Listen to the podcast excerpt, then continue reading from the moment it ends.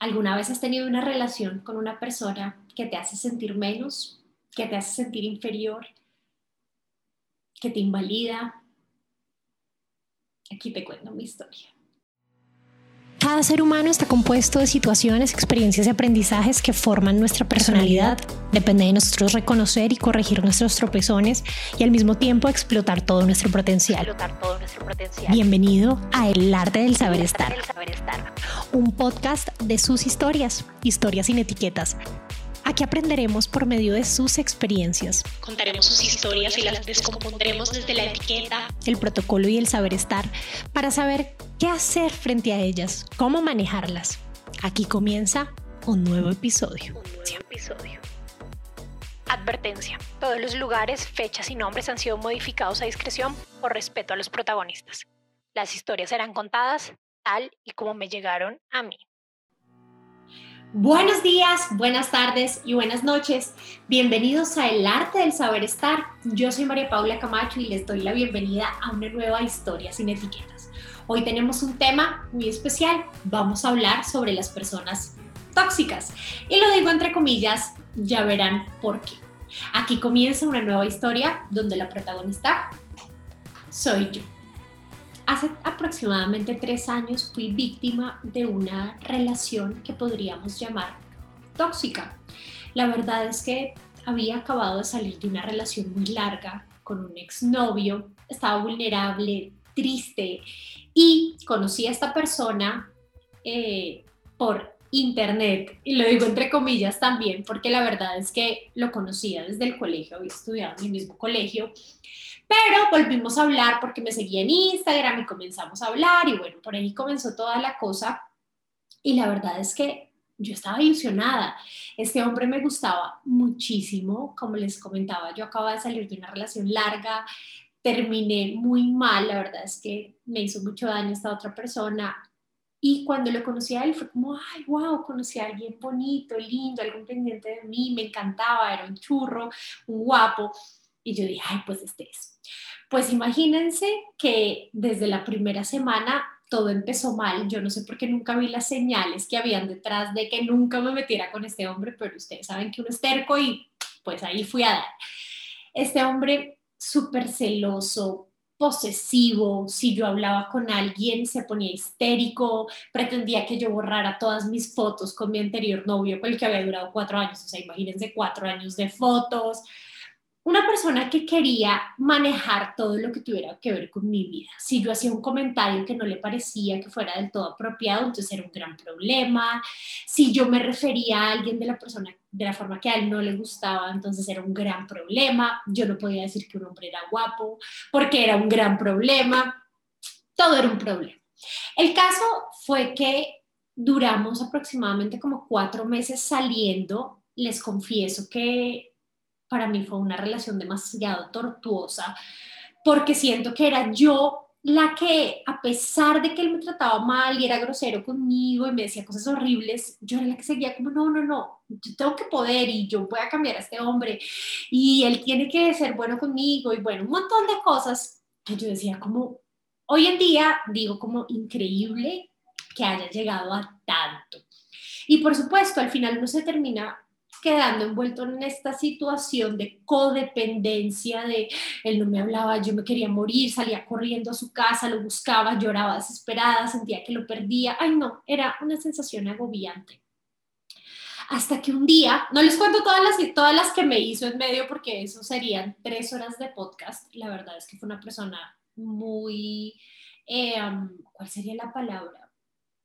Fue malo, para mí fue malo, pero no tengo resentimientos porque sé que es una persona que tiene muchos problemas a nivel psicológico, es una persona que sufrió mucho en su infancia, que tiene un montón de problemas que lo hacen inseguro, pero la verdad es que yo me considero una, buena mujer. Y este hombre, la verdad, no lo supo aprovechar y no supo ver a quién tenía al lado.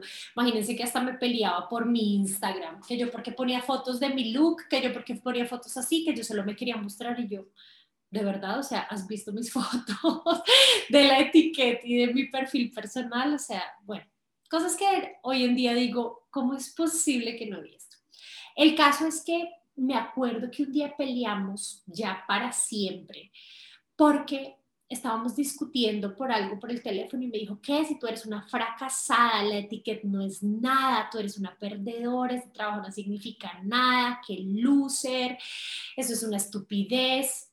Oigan, y cuando me fue diciendo eso, yo de verdad simplemente dije como, ya, María Paula, ya, no más.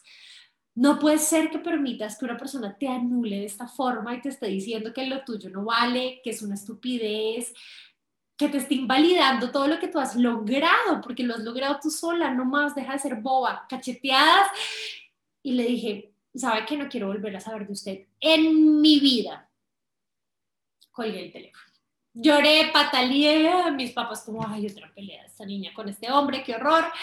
Pero obviamente ya todo el mundo en mi familia también lo odiaba por grosero y guache, porque era un guache.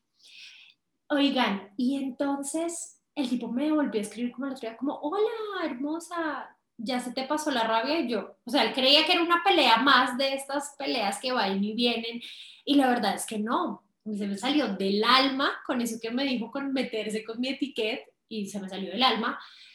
Y así comenzó y me mandaba un dibujo y me mandaba un correo y me contaba una historia. Y de hecho hace poco, cuando llevaba como un año de casada, me mandó un mensaje por WhatsApp como, oye, ¿cómo has estado? Y ya estás casada, eh, no me gustaría que dejáramos de hablar después de todo lo que pasó entre nosotros y yo. Todo lo que pasó entre nosotros. Entre usted y yo no pasó absolutamente nada. Para mí esos meses no existieron. De verdad me hizo tanto daño esta persona que no puedo entender cómo llegó después a hablarme como si nada. Desconozco si él en este momento sepa o sea consciente del daño que me hizo, pero la verdad es que fue una situación horrible. ¿Y por qué les decía desde el al principio que vamos a hablar sobre las personas tóxicas? Y lo decía entre comillas, porque la verdad es que no existen personas tóxicas per se. Lo que existe son conductas que entran dentro de ese término de la toxicidad, conductas que nos hacen actuar de forma negativa, que nos hacen ser celosos, posesivos, conductas que nos llevan a actuar de forma negativa frente a las personas con quienes nos relacionamos. Pero no es que una persona como tal sea tóxica, no es que tu jefe sea tóxico, no es que tu mamá sea tóxica, es que tienen conductas que no han sabido manejar y llevan a hacerte daño. Entonces quiero que hablemos precisamente de eso hoy de cómo estas conductas pueden llegar a inferir de forma negativa en el relacionamiento, porque curiosamente creemos que solamente hay toxicidad de parte de las parejas y la verdad es que no, hay toxicidad incluso jefes, mamás, hermanos, suegros, las hay. Cuando una mamá es demasiado posesiva, cuando una mamá es manipuladora, cuando una mamá quiere que su hijo haga única y exclusivamente lo que él dice, lo que él dictamina y todo lo que esté fuera de ahí está mal.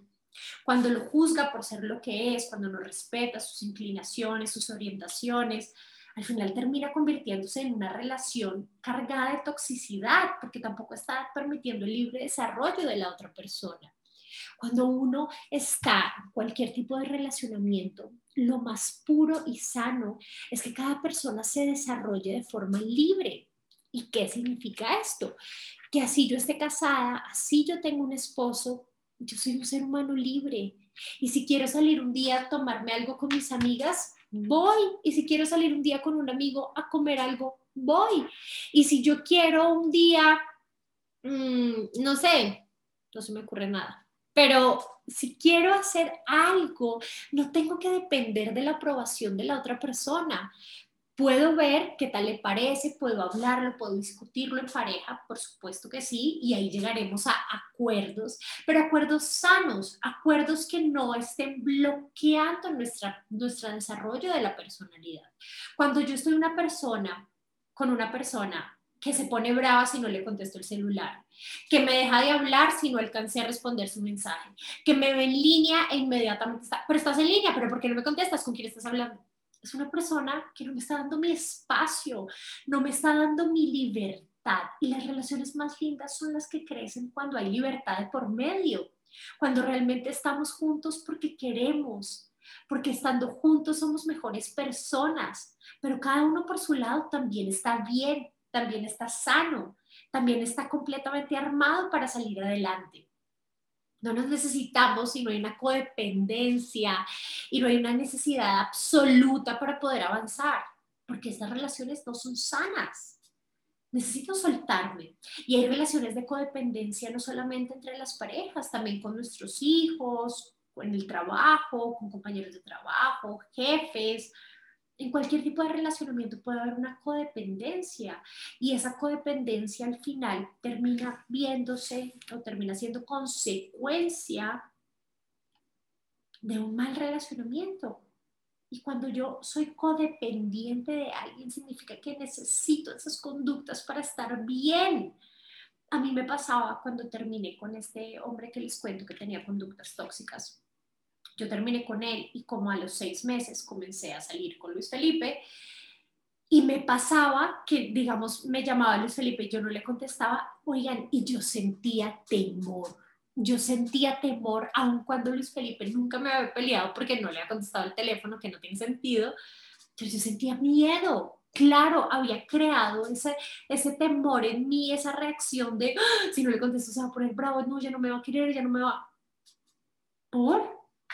No contesté porque estaba en el baño, porque estaba ocupada, porque no escuché el teléfono, porque no quería contestar, porque estaba grabando un podcast. Por 7 mil millones de razones puede ser que no conteste o que esté en línea y no vea tu mensaje. No necesariamente significa que tengo un amante o que tengo otro hombre, lo que sea. Y al final estas conductas muchas veces vienen desde la inseguridad, desde creer que el otro ya sea que me va a engañar o que no es capaz o que no puede, en el caso de los jefes o de los papás. También en el caso de los suegros, esta suegra que está aquí encima de todo queriendo acaparar y cubrir bajo un manto a su hijo, al final no le está dejando ser libre, no está dejando que se desarrolle completamente, se está metiendo en un hogar que no le incumbe. Hay un desarrollo de una actitud tóxica que no está permitiendo que haya un buen relacionamiento. Entonces, ¿cómo lidiar con una persona que tenga una actitud tóxica? Lo primero y más importante es poder identificar que hay una actitud, una conducta tóxica. Uy, esta persona es celosa. Uy, esta persona es posesiva. Uy, esta persona quiere sobrecargarme de trabajo. Uy, esta persona no sabe descansar, pretende que yo tampoco descanse. Uy, esta persona me está criticando por mis gustos inmediatamente detecto, puedo tomar medidas al respecto. Porque si no estoy atento a estas señales, es posible que pasen, pasen, pasen, pasen, como a mí, y ya cuando me doy cuenta, pues ya que ya no puedo solucionar. Entonces, lo primero, detectar. Lo segundo, analizar de dónde viene esta conducta. Viene de los celos, es una conducta posesiva, es una conducta de codependencia, es una conducta de manipulación, esta persona quiere que yo haga lo que ella quiere porque sí, o realmente qué hay detrás, ve un poco más allá, no necesitas ser psicólogo para determinar esto, simplemente analiza muy bien.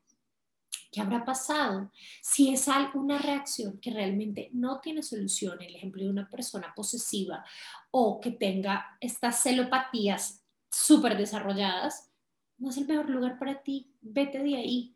No va a cambiar, no va a mejorar, no va a evolucionar en sus celos, todo lo contrario, cada vez será peor. Esa persona necesita sanar eso antes de poder estar en cualquier relación. Aquí no vamos a rehabilitar a nadie.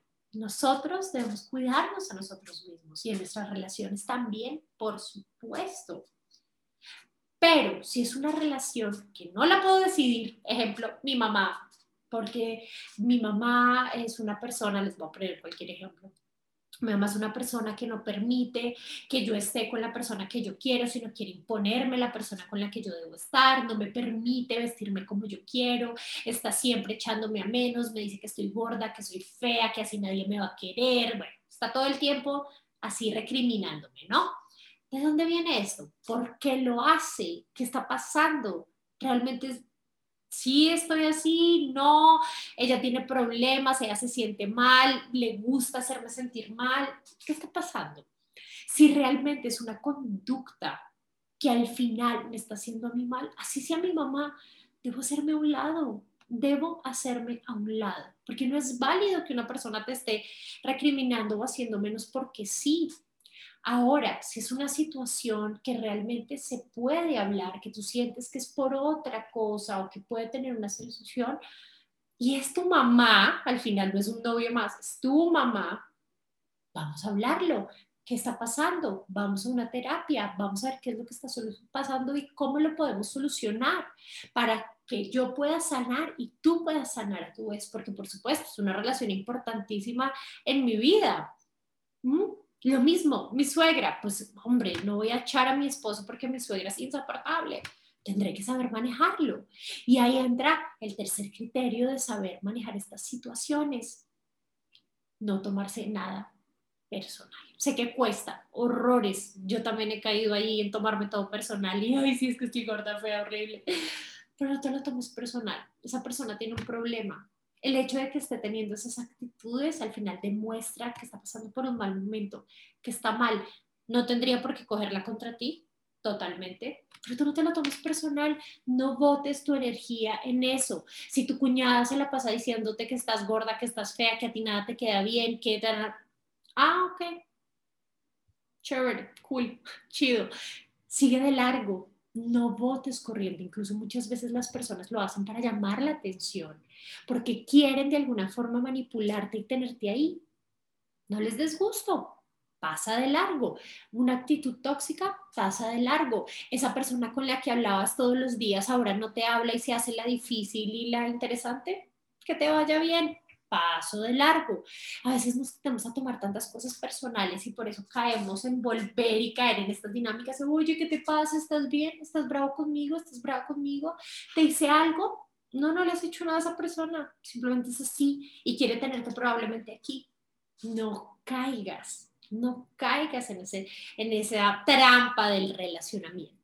Las relaciones deben ser no solamente sanas, como les decía un inicio, sino que además tienen que estar fundadas en el amor, al menos cariño, en que haya un relacionamiento sano, pero también que sea recíproco, que si yo te doy, tú me das. Y miren, quiero aprovechar el ejemplo del jefe, de los jefes tóxicos, porque a veces el jefe solamente está pretendiendo que tú hagas, des, no trabajes, no descanses, dame, usted no sirve para nada, estúpido, ridículo, les dice groserías, los maltratan y ahí está el empleado estrella, no, sí, jefe, tal. No es sano para nadie, ni para ti ni para la otra persona. Si puede ser el día y sal, pero si no, haz que sea una relación recíproca. A medida que te dan, das. Tengo más trabajo, necesito una remuneración mayor, me están pidiendo más carga de horario laboral, pues eso merece una remuneración. Me están pidiendo más esfuerzo, pues necesito colaboración en esto y así sucesivamente. Pero acuérdense que uno es quien va delimitando esos límites, valga la redundancia, de hasta dónde llegan las personas.